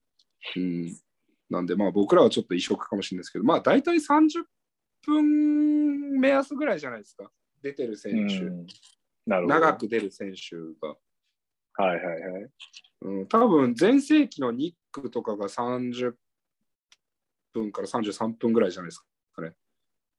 なるほど。まあ別に今、ニックが落ちたっていうことでもないですけど、まあやっぱりその、まあまあいい年ですからねじはい尋常ではない活躍をしてたんで、昔は。はいはいはい。うーん。っていうこともあるんじゃないですかね。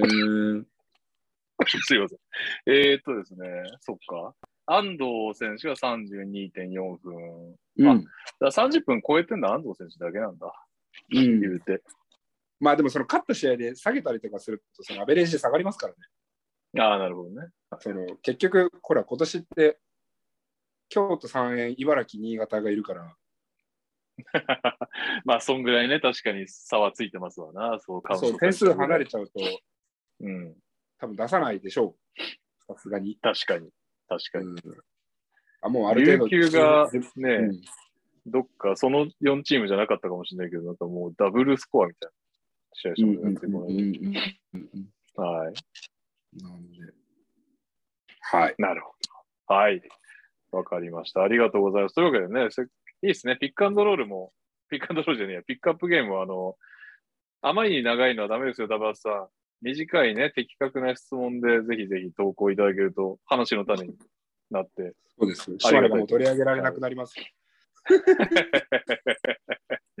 はい。そこだけお気をつけて、ぜひ投稿の方はよろしくお願いします。というわけで、次週はのカードなんですが、えーまあ、ね、そう言ってて島根かよって話ですけど、島根、三河、うんえー茨城、富山、横浜、北海道、広島、宇都宮、新潟、群馬、信州、京都、川崎、うん渋谷、琉球、み琉球三円。うん。で、B2 に越谷、西宮、香川、熊本があります。結構ね、あのー先週末はすごくいいカードがいっぱいあったんですけど、今週末は急に迷いますね、これ。あんまちょっとピンとこないですね。うんまあ、ちょっとでも、この間やったばっかりってとこを除けば、横浜、北海道は競りそうかなっていう気はしますかね。まあ、そう。ああ、そっか。アルバルク千葉がこれ中止になっちゃったのか。はい。なるほど。で、まあ、3円はヘッドコーチ変わってどうかって見てもいいけど、相手が琉球じゃさすがに開きすぎる気もするし、怒られますよ。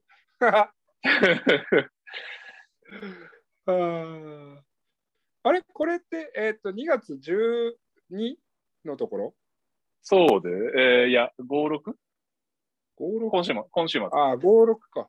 はいなんか B リーグのサイトって、なんかずれますよね？あの、中止の試合があったりとかすると。あ、そうなんですか？俺 B リーグのサイト使ってないから、全くわかんない。何？あ、まあ、何で見てますとかつって、なんか変な B リーグのサイトじゃないところに誘導するダメなメディアみたいになっちゃってる。いや、まあでも全然ね、B リーグのサイトが見にくいっていうのもずっと言われ続けて変えてない B リーグが悪いと思います、僕は。えースポナ、スポナビと、あれです、うんなんだっけ、バスナビ？バスケットボールナビとうんスポナビを見てます、私は。なるほどね。は香川、熊本、いいっすね。い。いいですね。香川、熊本がいいな。いいじゃないですかね。やりましょう、やりましょう。香川、うん熊本。はい。うんでは、あの、はい熊本熊本っていうちょっと人気チームのこの反応をこう得るための濃すい戦略。果たしてピーク、ハミルトンの理不尽オフェンスはあるのかないのかっていうね。あある時とない時で差が激しいですからね。僕の元恩師のドナルド・ベックさんもヘッドコーチですからね。あ、確かに。そうだ。はい。そして私は3年間熊本ボルターズでプレーしてますからね。その間、畳投げもチャンピオンになり、はい、そうです。はい。馬刺しを食らい。はい。というわけで、じゃあ、うん。いいですね。今週末の香川対熊本のゲーム2にしましょうね。ゲーム2を見ますということで、皆さんもぜひね、たまには B2 を見ていただいて、一緒にあれこれ言いましょう。うん。えーこの番組では各コーナーのスポンサー様募集中です。ご興味ある企業様はツイッターでご連絡ください。そして聞いてくださっている皆様、ご意見ご感想はツイッターでハッシュタグ、トラッシュトーキングセオリーでお願いします。はい。えー今週もさっきね、ポロポロ読んだんで、うんあるのかな？まだちょっと投稿見てみましょうね。えーはいっと、リロードして最新。はい。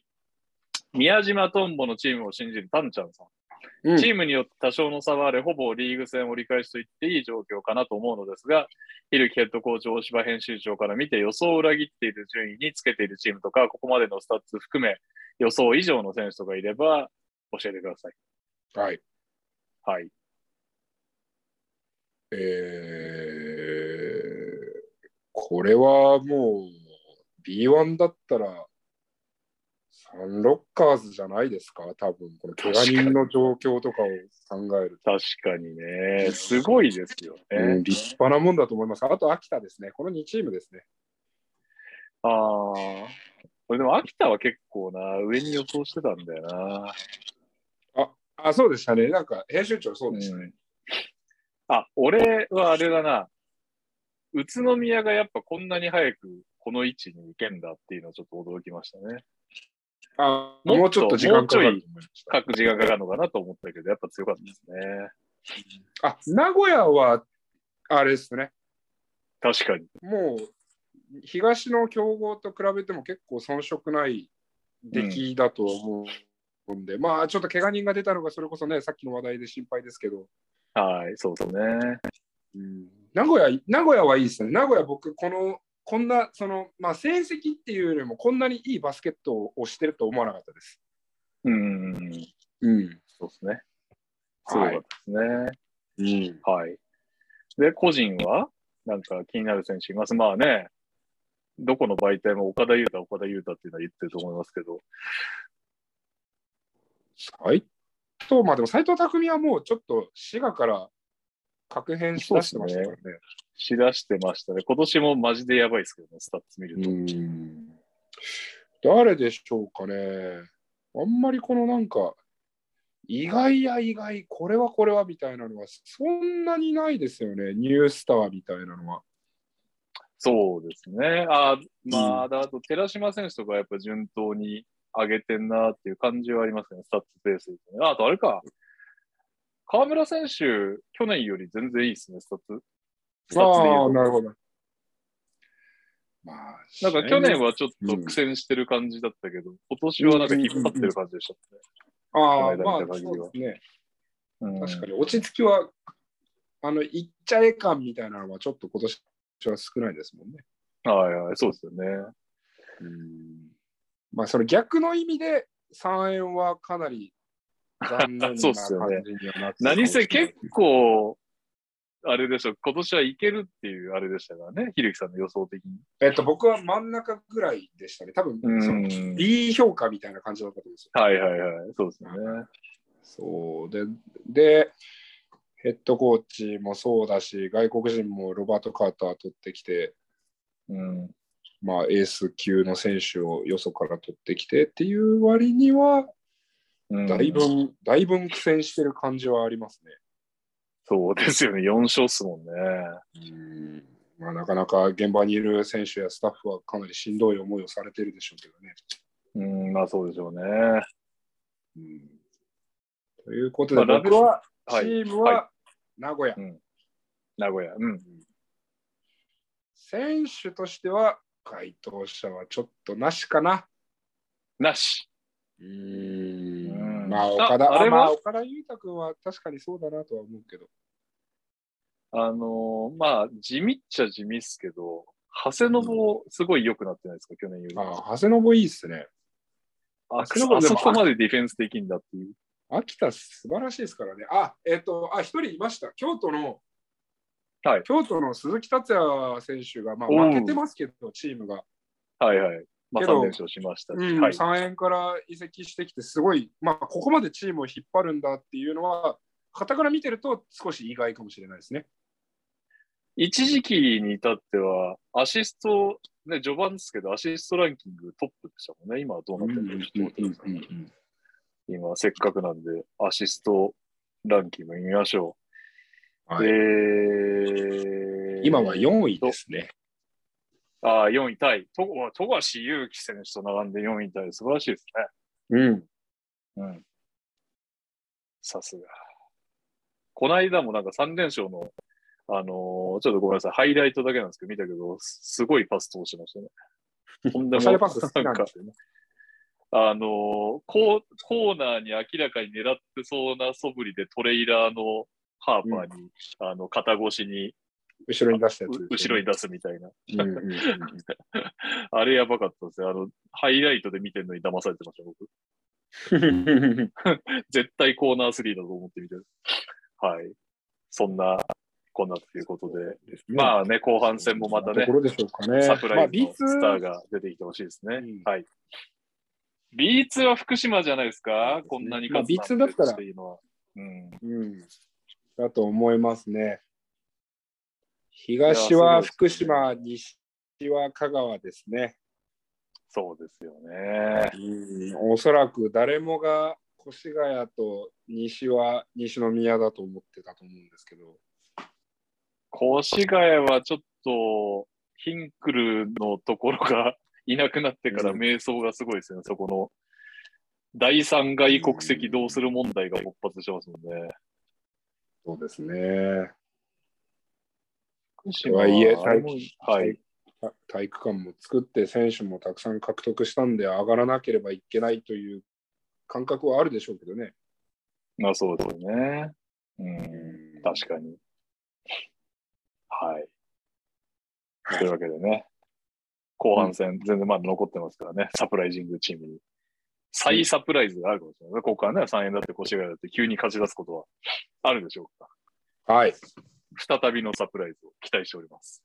えーはいというわけで、次の投稿行きましょうん。う。おこれは、あの昨シーズンの話から援用してるので、どうだかちょっとわかんないです。カブレラさん、B リーグのポストシーズンは、昨シーズンと同じなら、コロナなどで選手を揃えられなかったチームの不先輩になると思います。もはや気をつけていても避けられないこの状況下で、もし当事者となったら到底納得できないと思いますが、日程面など客観的には致し方ないのでしょうか。うん、えー、なるほどね。まあ、そうなるんですかね。まず、発表されたわけじゃないということですよね。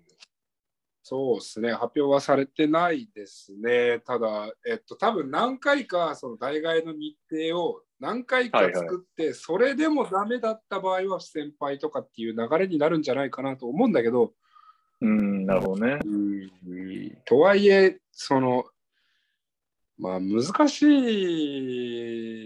いですよね。そのさっきも言ったけど、リーグ戦の日程はどんどんどんどん迫ってくるけど、選手たちで止められないものもあるし、調整不足も怖いし、うんなんか本当いろんなところで、だからそうだよなバブルできるんだったら、もうそのプレーオフだけバブルでやったらいいのになとは思いますよね、正直。ああ、そっか。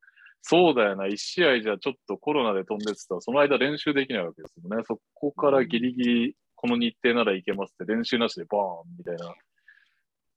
なるほどね。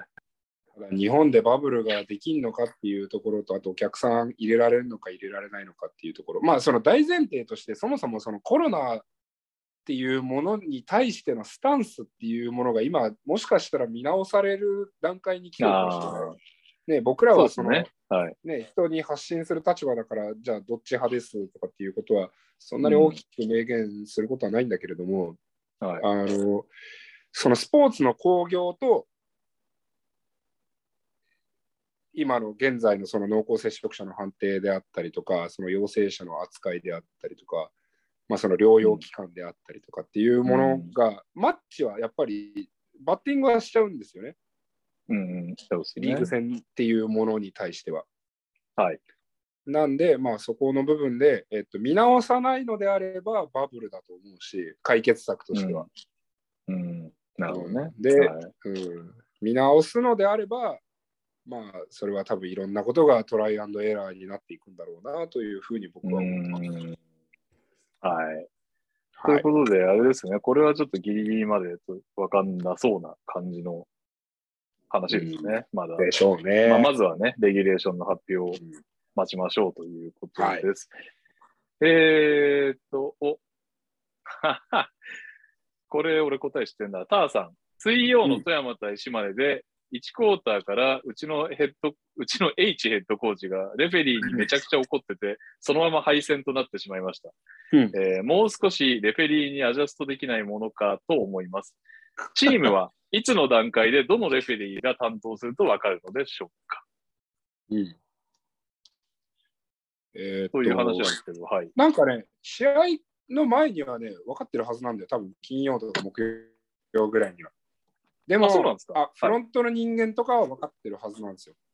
えー、なるほど。でも、それ言っちゃいけないのか、うんえっと、何なのか知らないけど、まあ、僕は教えてもらったことは一回もないです。で、知らないんです。てか、まあ別に誰がレフェリーでも関係ないと思ってるんで、うん、確かに。うん、うんなんで別に聞いたこともないですし、うちの事務方に。はいはうい。ん、で、まあリーグ、リーグのね、内部の人とかにもやっぱ知り合いとかはいますけど、あんま聞いたこともないですし、教えてもらったこともないですね。ただ、えっとう、ん工業とかをやる上で、はい。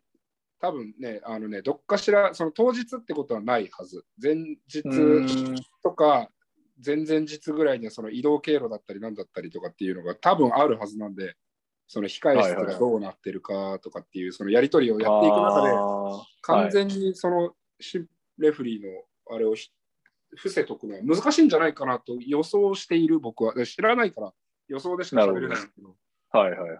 うんかなと思ってます。うーん。なんか、レフェリー本人はマジで当日まで死なないぐらいの話を聞いたような聞かないような気がするんですけど、そんなことはないな。で飛行機乗れねえか。いや、ない、そさすがにないんじゃないかな。だって今、プロのレフリうー、プロのレフリーはその扱いでいいと思うけど、ああ、そっか。うん。確かに。だって、そうだよな。プロそうな2人しかいねえんだもんそうなってくると、そのオフの日はもう全部開けとけよっていう、その、うん。なんていうの、戦時下における兵隊制度と同じような感じの。シーズン中は戦争や。何余ったようなこと言ってんだ。そうですね。うまいこと誰が言えと。なるほど。わかりました。はい。うん。えー、アニョーさん、コメコメントを拾っていただきありがとうございました。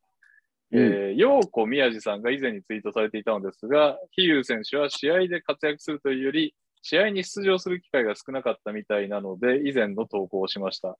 外国籍や小寺さん、三原選手の練習ができないのも辛い。あー呪われてるってやつですね、今シーズン。ああ、そうですね。はいなんとかね、早期回復を祈っております。はい。えーっと、小路さんはさっき読みました。お、えー、またレフェリー好きだな。天崎さん、お二人ともお疲れ様です。いつも楽しく聞いています。では質問です。B リーグではオフシーズンなどに研修など行われているようです。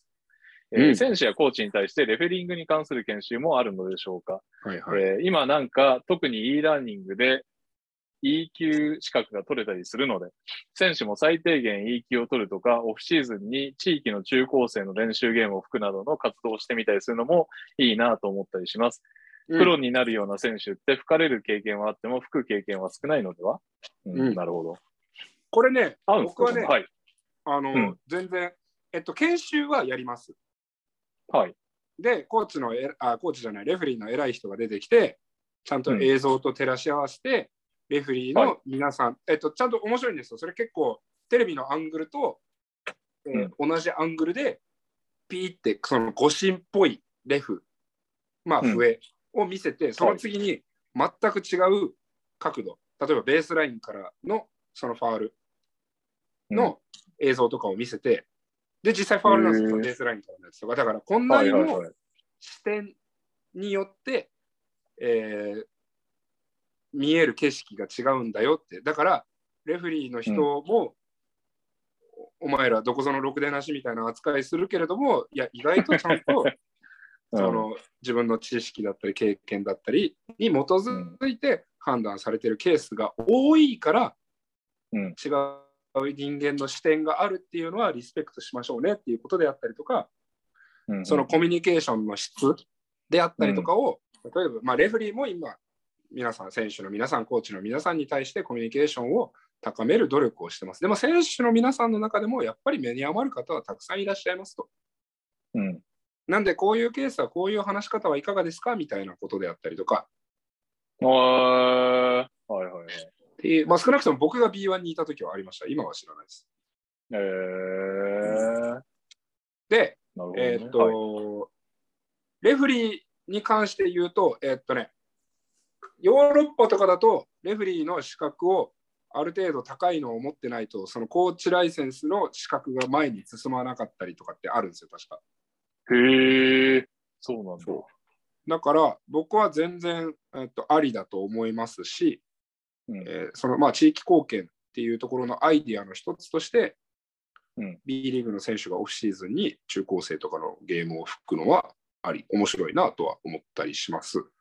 だし、うん。まあそこからはい。レフリー面白いじゃんって思ってもらえる人が増えたら、それはそれはいい取り組みだなと思いますし、あのこれもな僕、昔から言ってますけど、統計を取ったら、間違いなくその元選手とか元競技者、まあ、高いレベルの競技者の方が絶対に上手になると思うんで、その将来的に。うんはい。うんなんであの、ただ誰もやりたがらないから、そのうんやりやりたがる環境を作ってあげることであったり、そのきっかけ、入り口を作ってあげることっていうのは、すごく大事かなと思います。まあ、こんなこと言ってると、まあ、今現在レフリーをやってる方を悪く言ってるように聞こえちゃうかもしれないけど、そういうことを言ってるわけでは全くなくて、うん。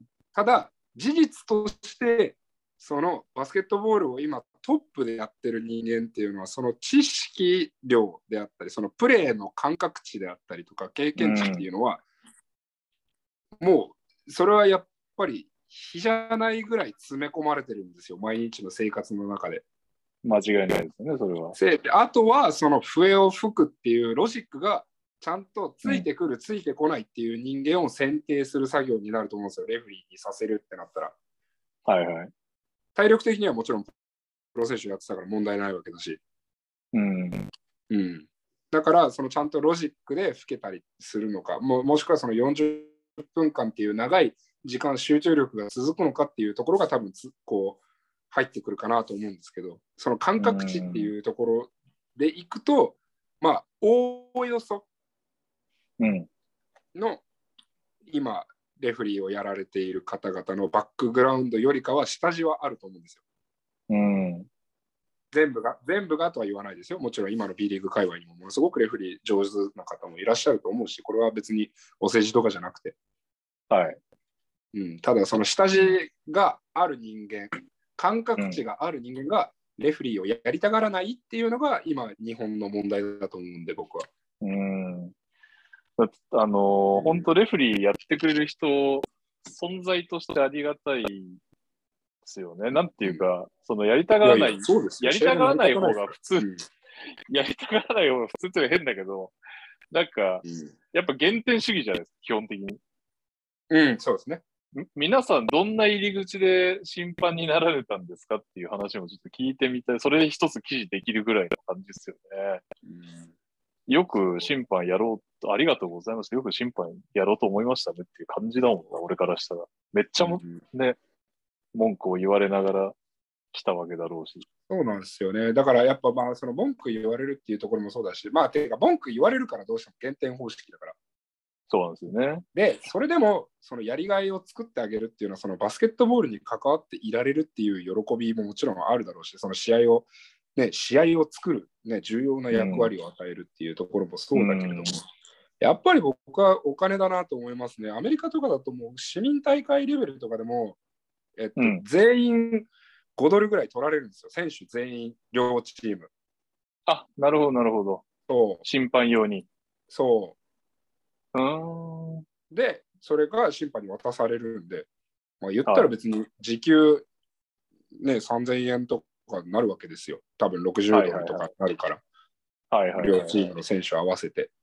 ああ、いいっすね。確かに。そう。で、まあもちろん喧嘩とかしてますけど、うんそのレフェリーと選手とかが、でもせレフェリーもその別に、じゃあ俺やんねえよってなんないんですよ。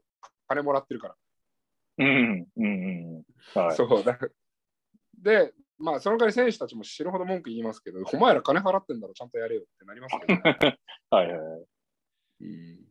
でもなんか僕はその関係性は好きだけどな。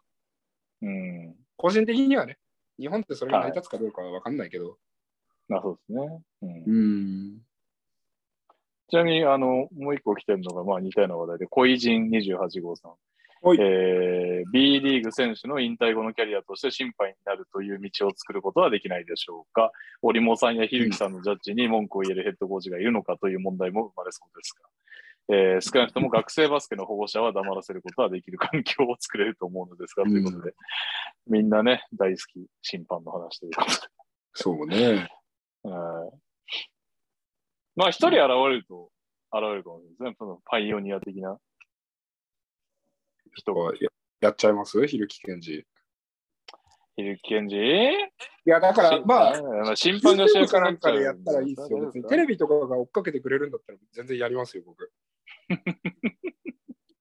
だって、バスケットの勉強は好きだし、うん、確かにね。うん。そう。で、なんか、その、やっぱ晒したいんですよね、そのレフェリーになるまでの苦労とかを。そのどれだけ苦労していること、まあ、ていうか、て多分いいとこ悪いとこ、いろんなのが出ると思うんですよ。どれだけ苦労して、どれだけ準備をして、レフェリーの皆さんがゲームに臨んでるかっていうところが、うん。すごくクローズアップされるのは超健全だと思うし、確かに。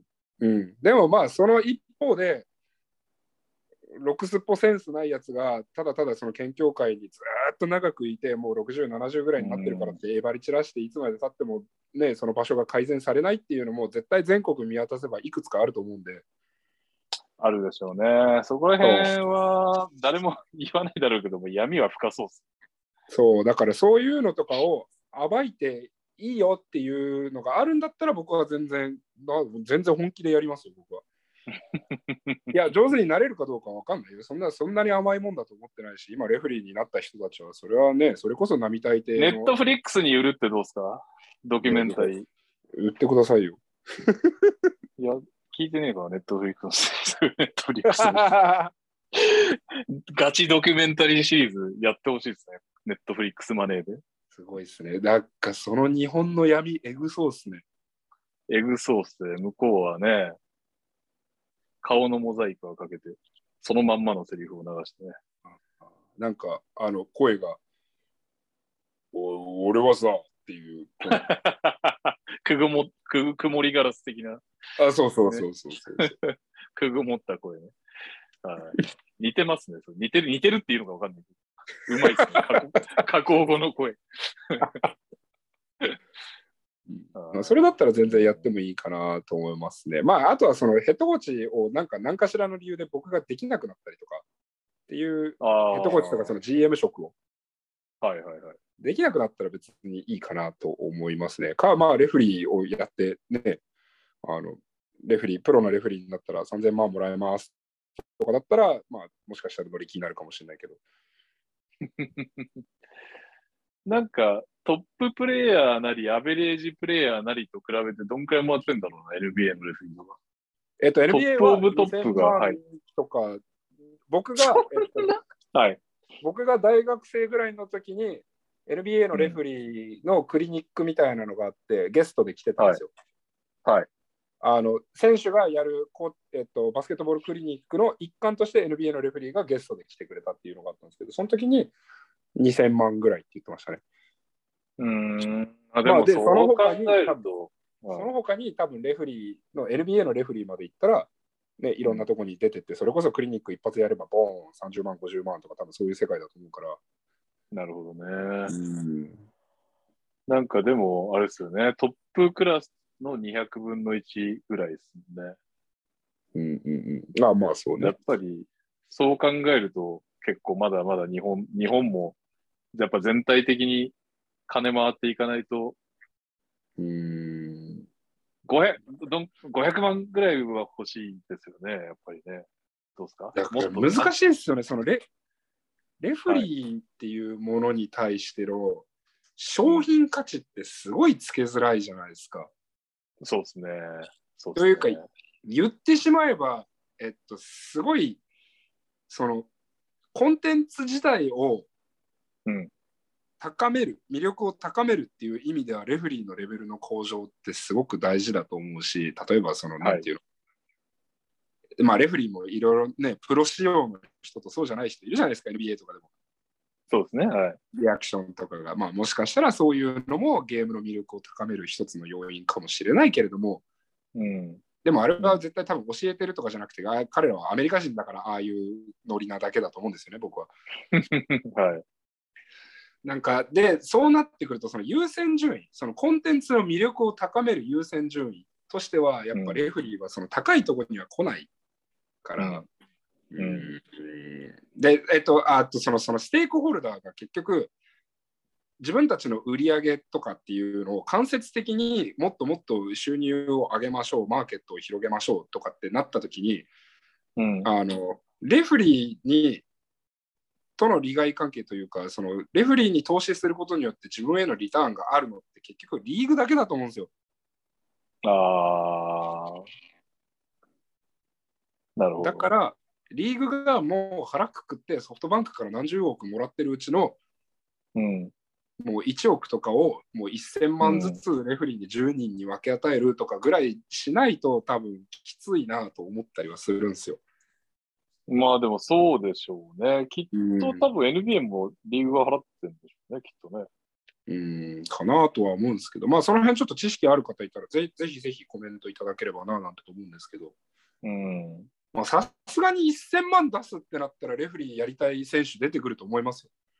確かにそうですよね。し引退後に1000万入んだったらね。うん、そう、別にだって40、まあ、30、まあ、大体の選手が多分30前後で引退して、長くね、ちゃんとローテーションに入ったりとか、代表入ったりとかする選手が多分35、6ぐらいだと思うんですよね。はい。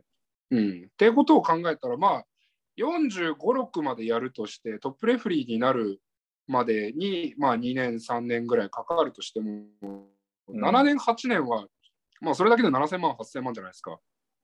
はいはいはい。で、プロのレフェリーだから、まあ、どこまでその活動をリーグに制限されるかっていうのも、まあ、あるけれども、それはレフェリーの講習もそうだし、多分元プロ選手だったりすればね、うんその元プロ選手っていうつてをね、たどって、バスケットボールクリニックもあるでしょうし、ね、それぞれの事業もあるでしょうし、プロ選手をやってた時代に貯めたお金で、なんかレストランやったりとか、資産作ったりとかっていうのもできるでしょうから、うん。全然ありだと思うけどな。そうですね。うん。1000万に持ってくまでが大変ってことですね。そして1000万を何人って話ね、まあそう、だからそこの争わなきゃいけないっていうのはあるけれども、うんまあでも、元選手とかだったらそこの戦いを目指すのは、なんかそういう危害は、危害のあるやつはいそうだけどな。うん。うん。まあ、しかもあれですね、おそらくだけど、あの、加藤さん、漆島さんの給料とか別に明かされてないですよね、多分。犯されてないですね。知らないですね。そうですよね。うんそうだよな。めっそこらめちゃ辺も気に、なりますけどね。いあのー言えるレベルって変だけど、あ、そんなもらってんだってまずなることも大事ですね。今がね、そんなもらってんのかもわかんねえし、あれだけど。なんかでも、加藤さんとかは、できれば平均よりだいぶ上を行っててほしいけどな、俺は。さすがにね、もうんう何かにつけて、加藤加藤とそうだよ。何かね、現状。ベストレフリーはもう別に、か加藤賞でいいんだけどっていうぐらいの。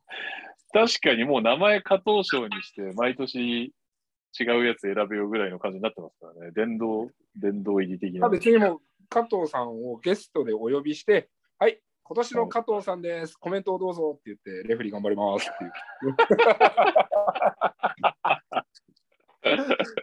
今週の加藤みたいなんじゃなくて、こう今年の加藤みたい今年の加藤。まあそうよね。あれ今年もあんのかな、まあ、あんだろうな。まあいいや。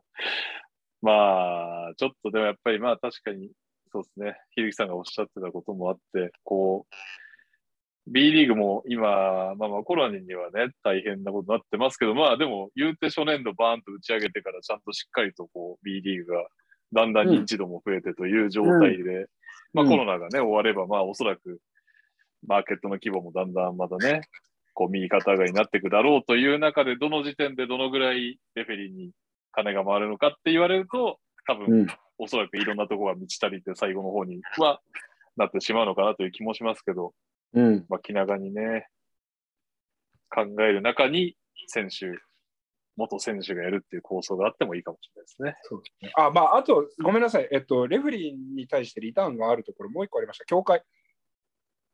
おおほうほうほう。協会は間違いなくリターンがあるんで、そのレフェリーを育てることによって、確かに。競技力が上がるんで、うんうん。うん、だからそういった意味ではありかもしれないですね。すげえ今更なんですけど、うん、JBA の収入って何でできてるんでしたっけ？あの登録費とか年会費みたいなやつだと思いますよ、あれっ。て、あれって地域のじゃなくて JBA に入ってくるんでしたっけ？JBA だと思います。あ、なるほど、なるほど。まあ、ちょっとそんなに、選手がっつりと僕も詳しいわけではないですけど、その認識はいです。はいはい。で、それと別に、はい多分、えっと、国からも予算をいただいているはずです。ああ、なるほど、なるほど。そうそうそうそう。多分それで出来上がってると思います。ただ、もうその全カテゴリーでの登録費やだったり、年会費っていうのは発生するんで、はい。で、僕らも言うてコー、コーチ陣とかも年会費、なんか年間1万ぐらい多分取られてるんで、で、コーチなるほどそんなね、プロのコーチって言ったら少ないけど、じゃあもう高校生とか大学生とか全部ひひっくるめたらどんだけいるんだって話だから、確かに。っていう話だと思います。JBA のスポンサーもいるんでしたっけ？あ、代表戦とか JBA うん入るうんうんうんうん。だからあのスポンサー費が JBA に全部入るのかどうかっていうのは分かんないですけどね。ああ、うん、そっか。でもあの協賛費だけでもまあね、だいぶなことになるでしょうと思うけど、例えば、えっ、と、うん。オリンピック前の、えっ、と、キリンカップでしたっけ？多分あれ、フランスとかとあの辺とやってたの。あ気になったんですかね。うん、分かんないけど、はいうん。そう、だからまあ、あれじゃなかったっけ？なんか、スポンサーが2社ぐらい入ってて、この試合はこの会社、この試合はこの会社みたいになってますでしょああ、そんなかもしれないね。まあ、ウィンターカップの日清とかもそうだしね。ああ、はいはいはい。うん。まあ、気になりますよね。どこの、このお金はどこに入ってるんだ。まあ、ちょっとそういうの詳しい方も、ぜひぜひ、みんなでどんどん、あの、ネットの大島和人だな、大島和人。大島和人、また本書いてもらおう。ネットの海に投げてもらいましょう、そういうのを。あ、ネットの海に投げますか。確かにな。なんか妙に詳しい人いますもんね。そうそうそう。妙に詳しいネットの海にははい。うん。まあ、その。信じるか信じないかはあなた次第みたいなやつもいますけど。確かに。ソース怪しい。はい。そうですね。はい。大丈夫。ソースがないときはソースありませんって言って、面白おかしく喋らせていただきます。はい。はい。そんなわけで、ひびきさん、今週も 鹿児島からありがとうございました。はい。電波もおおむね、おおむね良好でよかったですね。うん。よかった。はい。というわけで、明日、明後日試合頑張ってください。はい、ありがとうございます。はい、こちらこそ、皆さん、えー聞いてくださった皆さんもありがとうございました。また来週も聞いてくださいね。バイバイ。バイバイ。おやすみ。